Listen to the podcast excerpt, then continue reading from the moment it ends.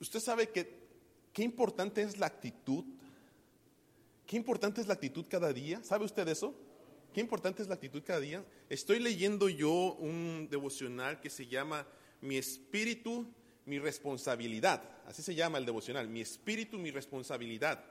Y habla ese devocional de que dice, tenemos que tener un espíritu enseñable. ¿Qué es eso? Un espíritu que cuando te levantas, cuando escuchas, cuando escuchas un sermón, una clase, tu espíritu está listo a recibir lo que Dios quiere moldear de tu vida. Es interesante, ¿verdad? Porque muchos, muchos no tienen un espíritu enseñable. Eh, esto es por causa del orgullo. Eh, hay gente que no le gusta que le digan qué tiene que hacer, no le gusta que le digan que tiene que cambiar, no le gusta, ¿verdad?, escuchar lo que eh, le molesta porque sabe que así lo quiere hacer. Pero interesantemente, hermanos, Dios bendice al de espíritu humilde y no al del espíritu orgulloso. Es más, hasta el Señor, dice la Biblia que Él detesta al orgulloso, le da, le da asco, dice Proverbios. Así lo, así lo pone, hermanos, en esa, esa intención. ¿Y por qué? ¿Por qué el espíritu orgulloso no le gusta a Dios? Porque el orgullo es una de las causas del pecado, hermanos. ¿Por qué usted desobedece a Dios? Por orgulloso. Porque usted piensa que usted lo puede todo. ¿Qué le dice el Señor? Perdona como yo los he perdonado. ¿Y qué hace usted? No, no, no. Cuando Él me perdone a mí, cuando me pida perdón, a la mejor. Tal vez. Pero por orgullosos, anda usted durmiendo en el sofá, ¿verdad? Porque no quiere pedirle perdón a su esposa. No os hagáis. No, no me dejen decir nombres. Pero quiero que sepan, hermanos, que es importante la actitud que tengamos nosotros cuando escuchamos la palabra de Dios. Y espero que usted tenga un espíritu enseñable, un espíritu que le haga mejorar su vida. ¿Por qué? Vamos a ver por qué. Vamos a Deuteronomio 6. Deuteronomio 6. Eso es algo que le prediqué allá a la iglesia y que yo creo que compartí con ustedes porque es bien importante. Deuteronomio 6. ¿Lo leyeron en el devocional? ¿Sí lo leyeron? ¿O no pusieron atención? Deuteronomio 6, ¿sí lo leyeron?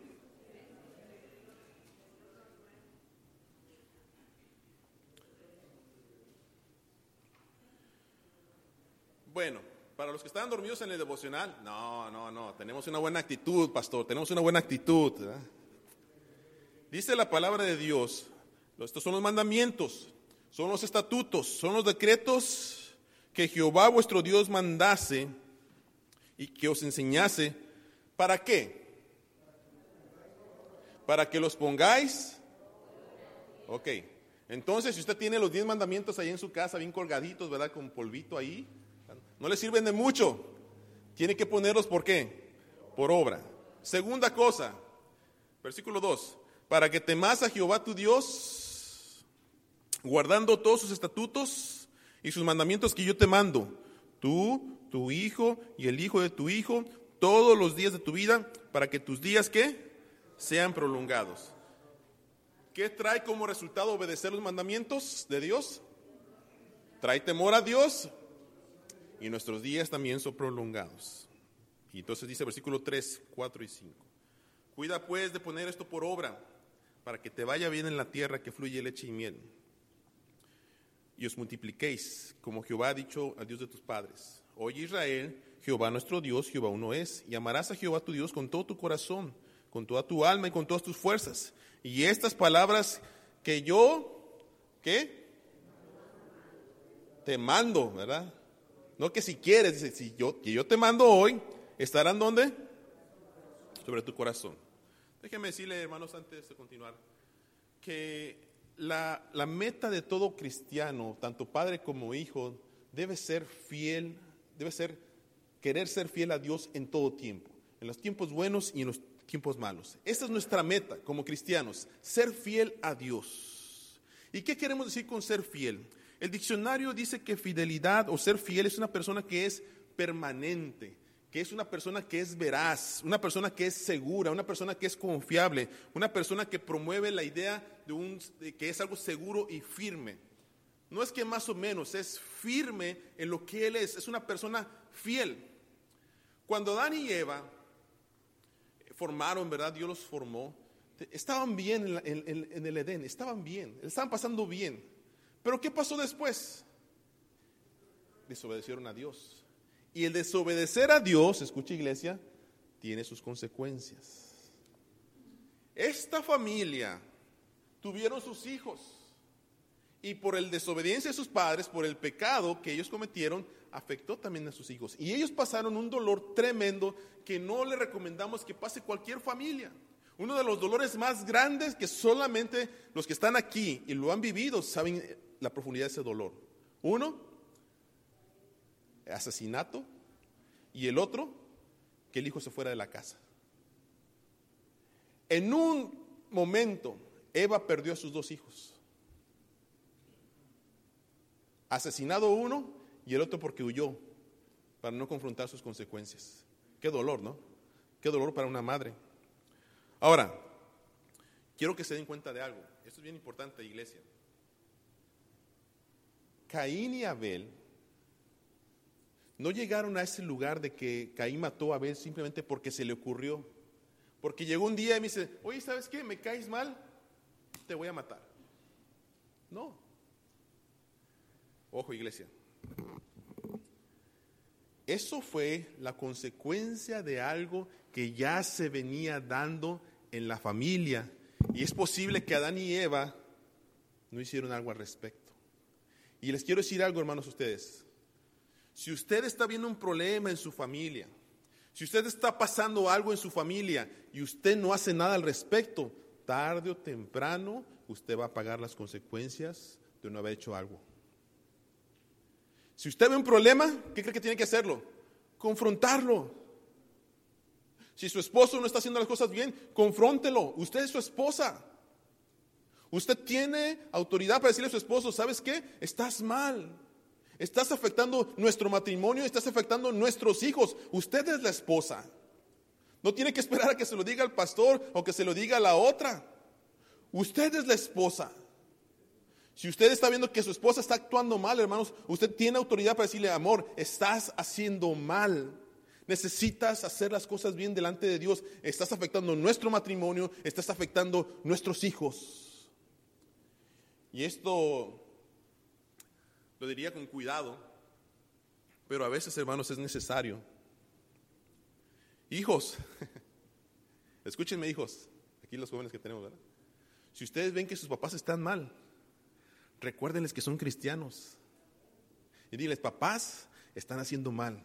Les amamos en el Señor, les queremos y les obedecemos, pero no están las cosas bien.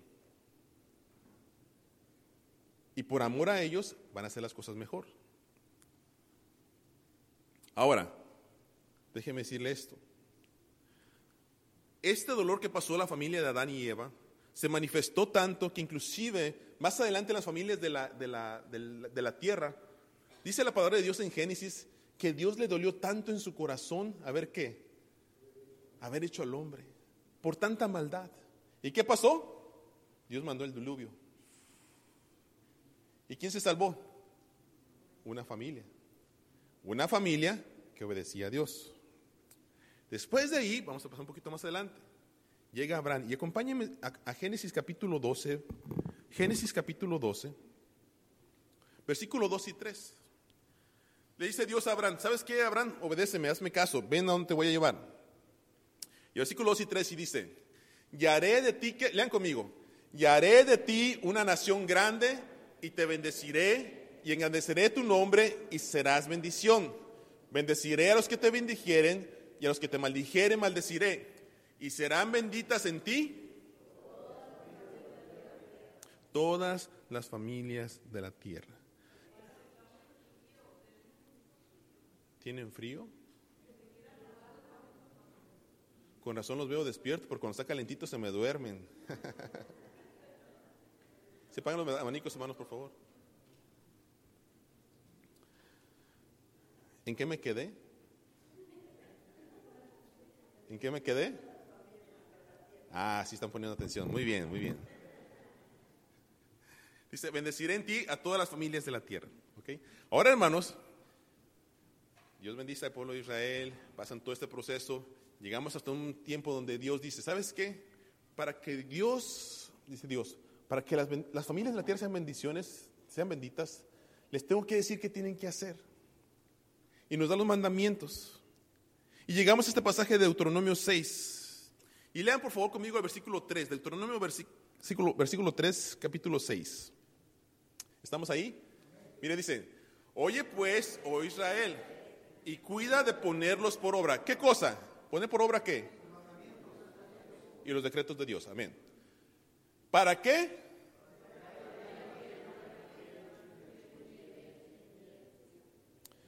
Para que te vaya bien en la tierra que fluye leche y miel y os multipliquéis como te ha dicho Jehová, el Dios de tu Padre. Pregunta, hermanos. ¿Quién de ustedes, levante la mano, quién de ustedes no quiere que le vaya bien? ¿Quién de ustedes no quiere que le vaya bien? Bueno, cambio la pregunta. ¿A cuántos de ustedes quieren que les vaya bien?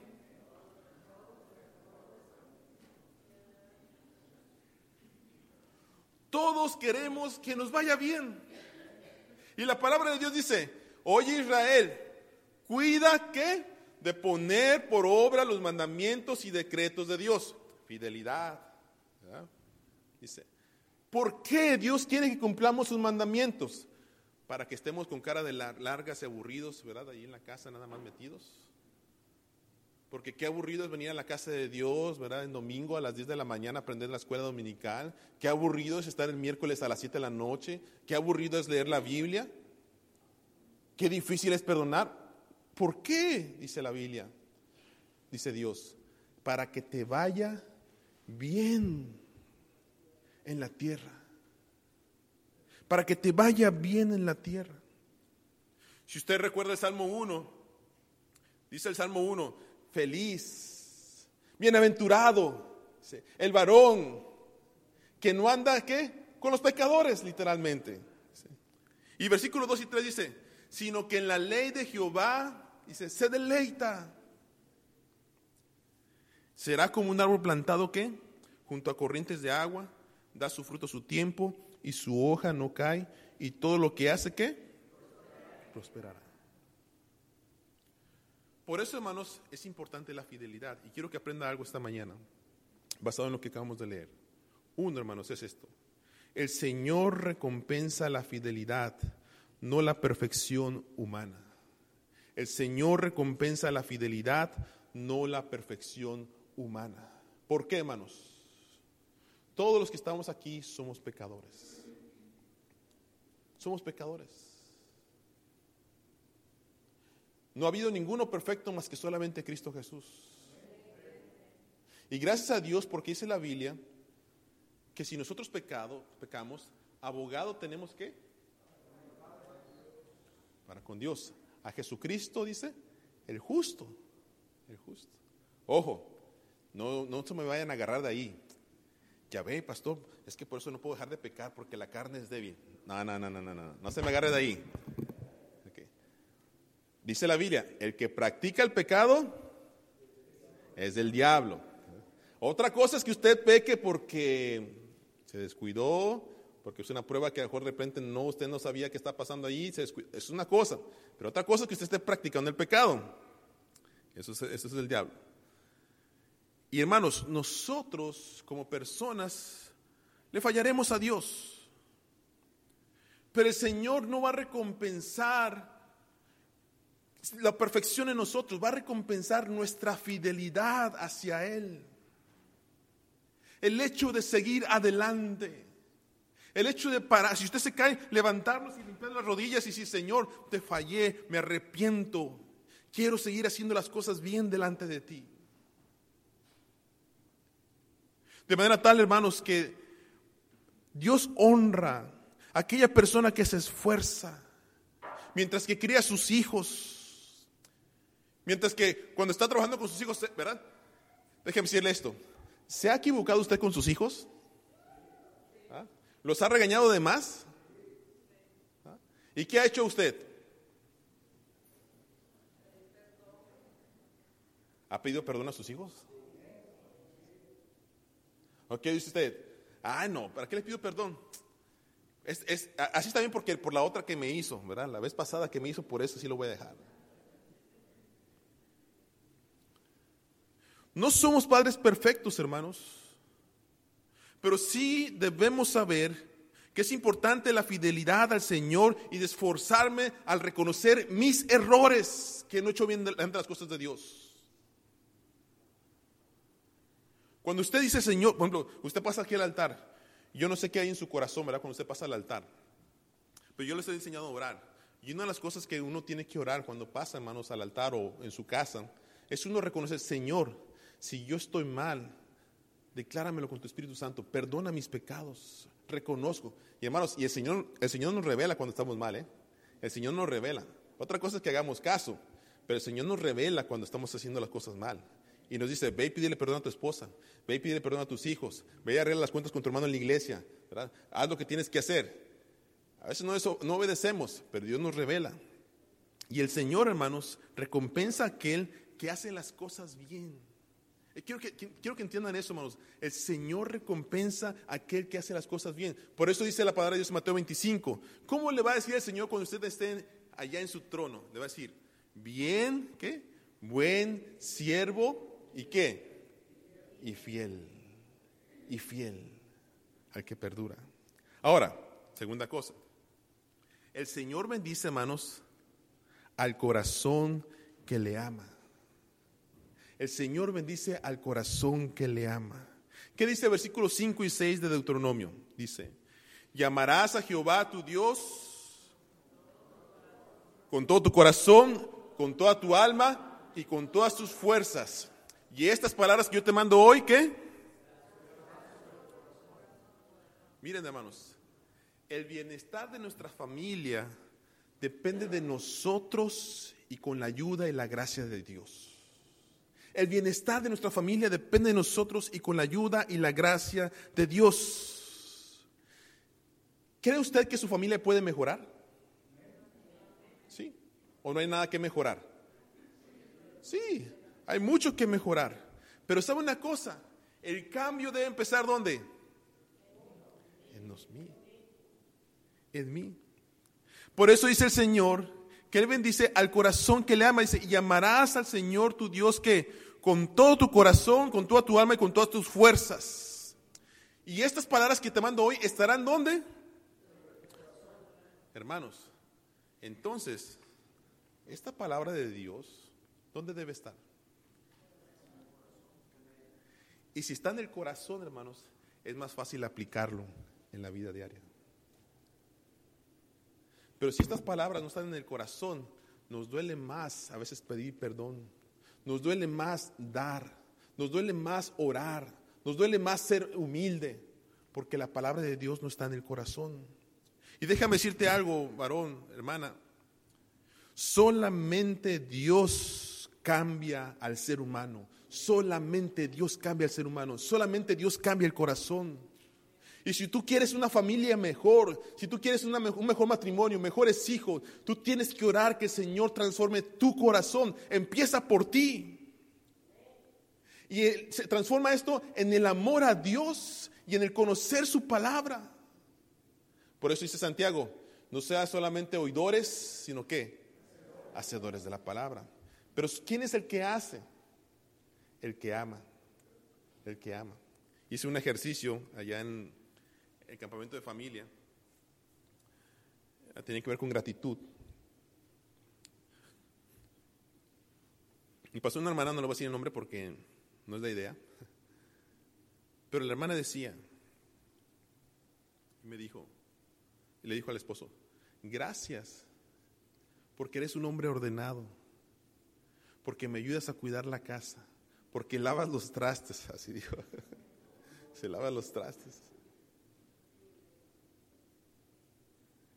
y le dio las gracias a, la hermana. ¿Por qué el hermano es ordenado? ¿Por qué ayuda en la casa? ¿Por qué lava los trastes? ¿Por qué? Porque ama. Porque ama. Porque ama. Y ahorita quiero que entiendan algo, hermanos. Entonces, Dios bendice al corazón que, me que ama. Dios bendice a aquel también que... Dios, Dios bendice al que es fiel en todo tiempo. Pero la tercera cosa, y es importante, es versículos 7, 8 y 9, tenemos una tarea bien importante. El versículo 7, 8 y 9 dice, y las repetirás a tus hijos, y hablarás de ellas estando en tu casa, y andando por el camino, y al acostarte, y cuando te levantes, y las atarás como señal en tu mano, y estarán como frontales entre tus ojos, y las escribirás en los postes de tu casa y en tus puertas. Una tarea importantísima. ¿Y cuál es esa tarea, hermanos? Enseñar a nuestros hijos lo que significa ser fiel y amar a Dios. No solamente decir, esto estará sobre tu corazón, esto empieza contigo, sino dice también, dice, enséñalo. ¿Y cuándo lo vas a enseñar? Dice, cuando vayas por el camino, cuando te acuestes, cuando te levantes. Pero sabe una cosa, hermanos. La mejor manera de enseñar es con el ejemplo. ¿Sabía usted eso o no? Yo me voy a echar de cabeza porque no los quiero poner a ustedes de cabeza, pero yo me voy, a echar de cabeza ya. Aquí está mi esposa para que no me deje mentir. ¿A cuántos de ustedes les gusta la Coca-Cola? Ah, no os hagáis, híjole. ¿Por qué me dejan solo? No sean así. A Palito no le gusta la Coca-Cola porque no to- toma pura agua nada más. ¿Sabe una cosa? A veces llego así, estoy, estoy- estoy así en la, en, la, en la mesa y voy a comer un pollito asado, una carne asada con frijolitos y arroz, chilito, salsa. Eso es lo que comimos ayer, hermano. Está buenísimo, está sabroso. El hermano Núñez cocina muy bien. Al aire libre. No, ya no les quiero decir más. Ok. Y, y agarro mi Coca-Cola y la abro. Todavía no lo voy a tomar porque se le va a antojar. Y mi niño Benjamín llega conmigo y me dice. ¿ah? ¿ah? ¿Y qué creen que le digo yo? ¿Ah? De cabeza, así. "Ah, No, mijo, tú no puedes tomar Coca-Cola. Tú no puedes tomar Coca-Cola. Y el niño no puede tomar Coca-Cola, ¿por qué? Porque soda, tiene mucho azúcar y todo lo que nosotros ya sabemos. ¿La Coca-Cola es malo solamente para el niño? Para todos. Pero yo le estoy diciendo al niño, con mi Coca-Cola, no, mi hijo, tú no puedes tomar Coca-Cola. Mi pregunta es, ¿qué estará pensando Benjamín por dentro, no? ¿Qué estará pensando Benjamín por dentro? ¿Por qué yo no y tú sí? Yo le estoy enseñando al niño algo que yo no estoy haciendo. Y si yo le digo, hijo, toma más agua porque el agua es más saludable, posiblemente cuando esté yo me voy a decir, papi, ¿y por qué tú no tomas agua? ¿Qué quiero decir con esto, hermanos? Nuestra tarea es de enseñar, ¿verdad? Dice, andando por el camino, al acostarte cuando te levantes, es mejor cuando va acompañado con el ejemplo. Si usted quiere hijos que oran, hermanos, ¿cómo lo tienen que encontrar sus hijos? Orando. Si usted le dice a sus hijos, hijo, lee tu Biblia. ¿Cómo lo debe encontrar su hijo a usted a veces? Leyendo su Biblia. Si usted le dice a sus hijos, ¿verdad? Hijos, es importante que ustedes busquen las cosas de Dios y que el domingo vayan a la casa de Dios.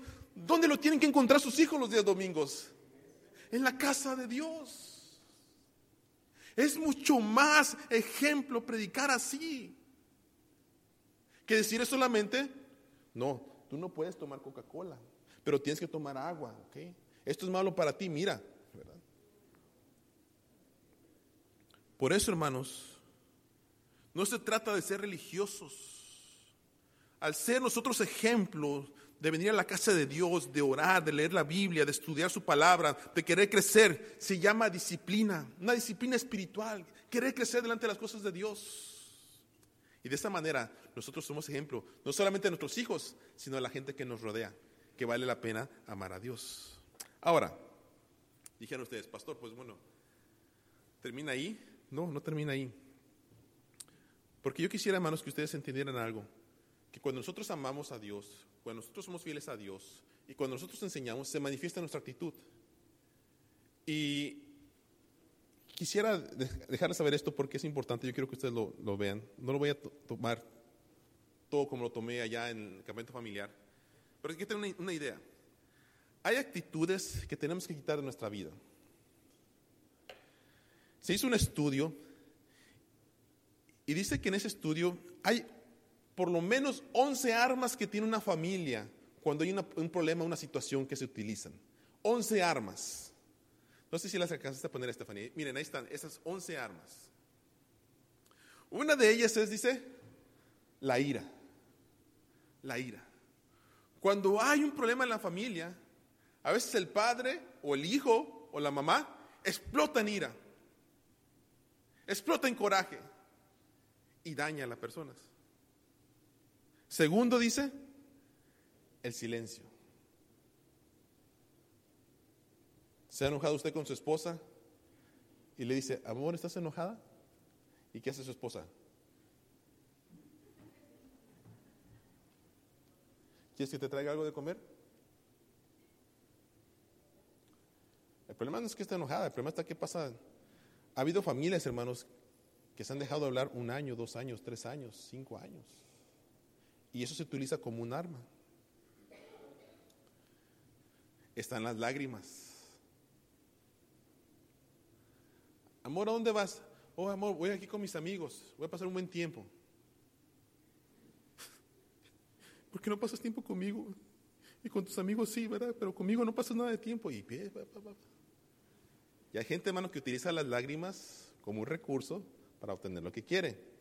Algunos están riendo porque no sé si, lo utilizan ellos o... Cuatro, las palabras fuertes o palabras altisonantes. Me sorprendió mucho, ahorita que estábamos allí en, el campamento familiar, y escuché a una persona que decía, estoy mensa, mensa, mensa. Ay, qué mensa estoy, ay, qué mensa estoy, ay, qué mensa estoy. Pasaste, ay, qué mensa estoy, ay, qué mensa estoy. Me sorprendió porque nadie se lo estaba diciendo, ella misma se lo estaba diciendo. Y me sorprende porque ¿quién se quiere decir menso a sí mismo? Pero es interesante porque a veces eso es un reflejo, hermanos, de lo que hemos vivido. Si usted de niño escuchó, eres un menso, eres un menso, eres un menso, eres un menso, cuando usted es grande, ¿qué cree que va a pensar? ¿Qué es un menso? ¿Qué es un menso? Ay, qué tarado estoy, no sirvo para nada. Ay, es que mi mamá me lo dijo que soy un menso. Y nosotros, hermanos, sembramos todos los días en nuestras familias las palabras que se van a quedar en su corazón. Palabras fuertes, actitudes despreciativas, el fingir enfermedades, la oposición permanente, la sexualidad. Son armas, hermanos, que se utilizan en la familia. Se enojan, ¿verdad? Y dicen, no, pues ya no te voy a dar para que se te quite. Ahora espérate hasta el próximo año el abandono del hogar. Si tú no haces como yo quiero, me voy de la casa. Y, dejan la casa con tres, cuatro hijos. Los privilegios. El maltrato físico. Pero miren,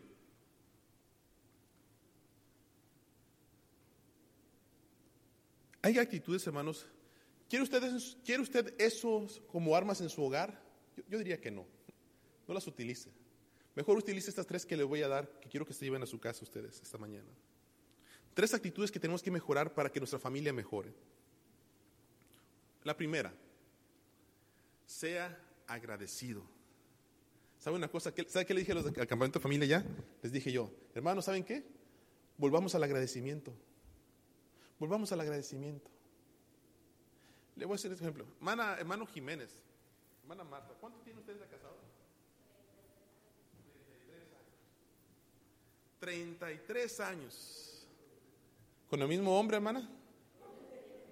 Con el mismo hombre. 33 años. 33 años, hermano. ¿Se imagina usted lo que es estar 33 años con el hermano Hugo?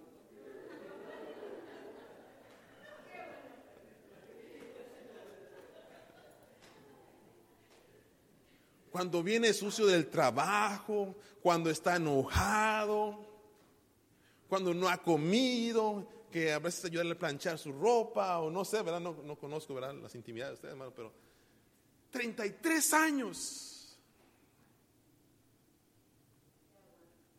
¿Qué aguanta? 33 años. ¿Qué aguanta? Y uno se puede enfocar, hermanos, en lo negativo. Pero ¿por qué no decirle, verdad, mejor, Hugo, gracias por 33 años que has estado conmigo en las buenas y en las malas?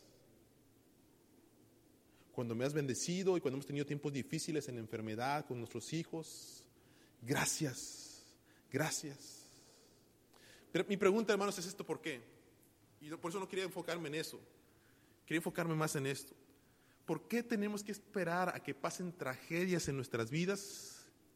O estar en la tumba para decirle, yo le doy gracias a mi hijo, yo le doy gracias a mi papá, yo le doy gracias a mi abuelito, cuando los tenemos en vida. Y usted puede decirle a una persona, gracias por lo que has hecho, me ha bendecido. Es más, se lo voy a poner de esta manera. Esta semana que pasó, ¿cuántas veces dio gracias a alguien? ¿Cuántas veces dio gracias a alguien? Y yo lo que quiero poner en su pensamiento, hermanos, tenemos que practicarlo intencionalmente, intencionalmente. Miren, esto, vino, a mí porque hace dos, ah, la semana pasada, estaba peleando Daniel y Benjamín. Una niña de ocho años y un niño de dos años. ¿Esta es mi Daniela? Ah, qué buena. Estaban peleando los dos. Entonces me enojé y los regañé a los dos. Una por grandota y el otro por chiquito. Y les dije, váyanse a su cuarto los dos, no los quiero ver. Y se fue a su cuarto uno y se fue al cuarto el otro. Ya lloraron los dos. A final de su tiempo, time out, ¿cómo le llaman? Voy y hablo con los dos. No estaba la mamá, por eso pude hacerlo, hermanos. Les llamé a los dos. Y ya. Daniela, pídale perdón a su hermano. Y llorando, eh, Benjamín, pídale perdón a su hermana. Y ahí, enseñando al chiquito, él pidió perdón a su hermano, la abrazó. Ahí lloraron los dos juntos. Sí, casi se me rompía el corazón de hermana. Casi lloraba yo, pero me aguanté por buen padre que soy. Pero eso no, es mi punto, hermanos. Es, ¿Me dolió mi corazón regañarlos? Sí, me dolió mi corazón regañarlos. Pero ¿sabe qué fue lo más bendecido que me pasó a mí? Al siguiente día, cuando mi Daniela se fue a la, escuela, yo me encontré debajo de mi almohada un papelito que decía así, papá, gracias por enseñarnos a mí y a Benjamín a no pelear. Y ahí lo tengo, se, lo, se los hubiera traído. Papá, gracias por enseñarnos a Benjamín y a mí a no pelear. ¿Quién quiere dar gracias por un castigo? ¿Quién? Pero es importante, hermanos, que sembremos en nosotros el ser agradecidos en todo tiempo, aún a veces de las cosas que no nos gustan. Por eso yo creo que usted puede decirle esta mañana después de salir a algún lugar. A su esposa, a sus hijos, a un hermano en la iglesia, gracias por tu tiempo, por tu amor, por lo que has hecho. Tanto negativo que, que tenemos en la mente, ¿por qué no decir gracias a esa persona? Segunda cosa. Hermanos, volvamos a la oración. Volvamos a la oración. Es más, antes se practicaba mucho el altar familiar.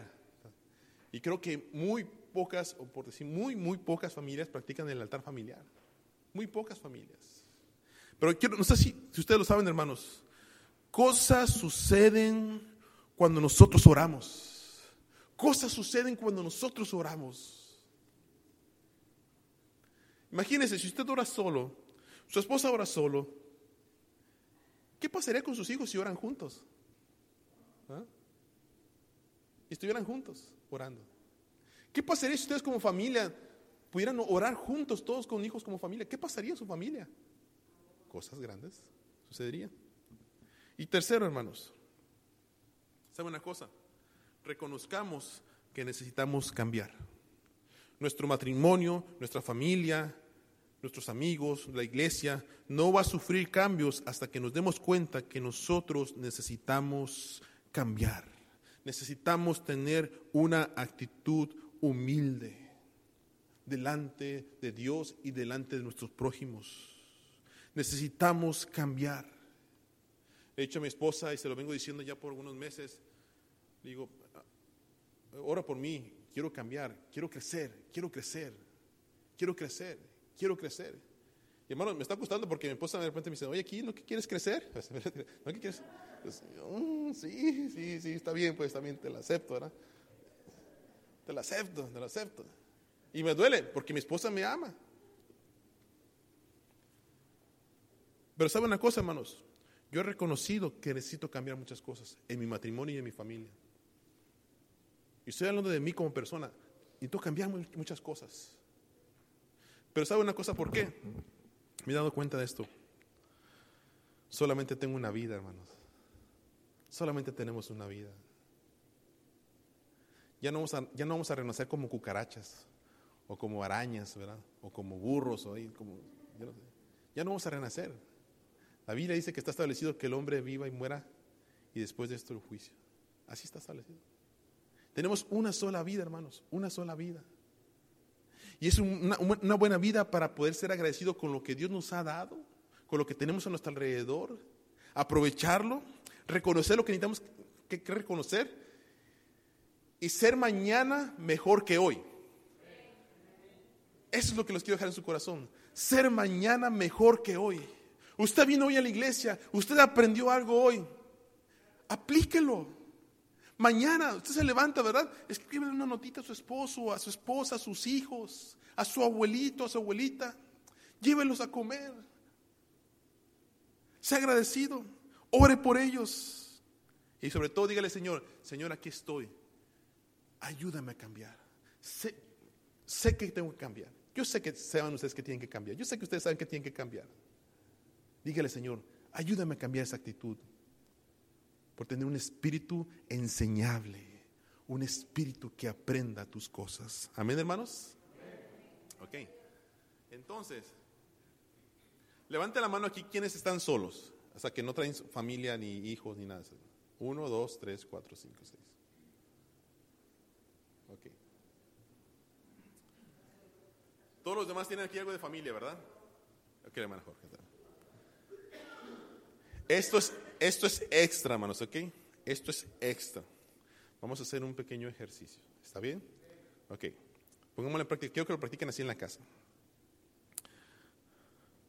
Vamos a decir a nuestras personas que amamos, para que lo practiquen en casa, un elogio, o sea, algo que me gusta de esa persona.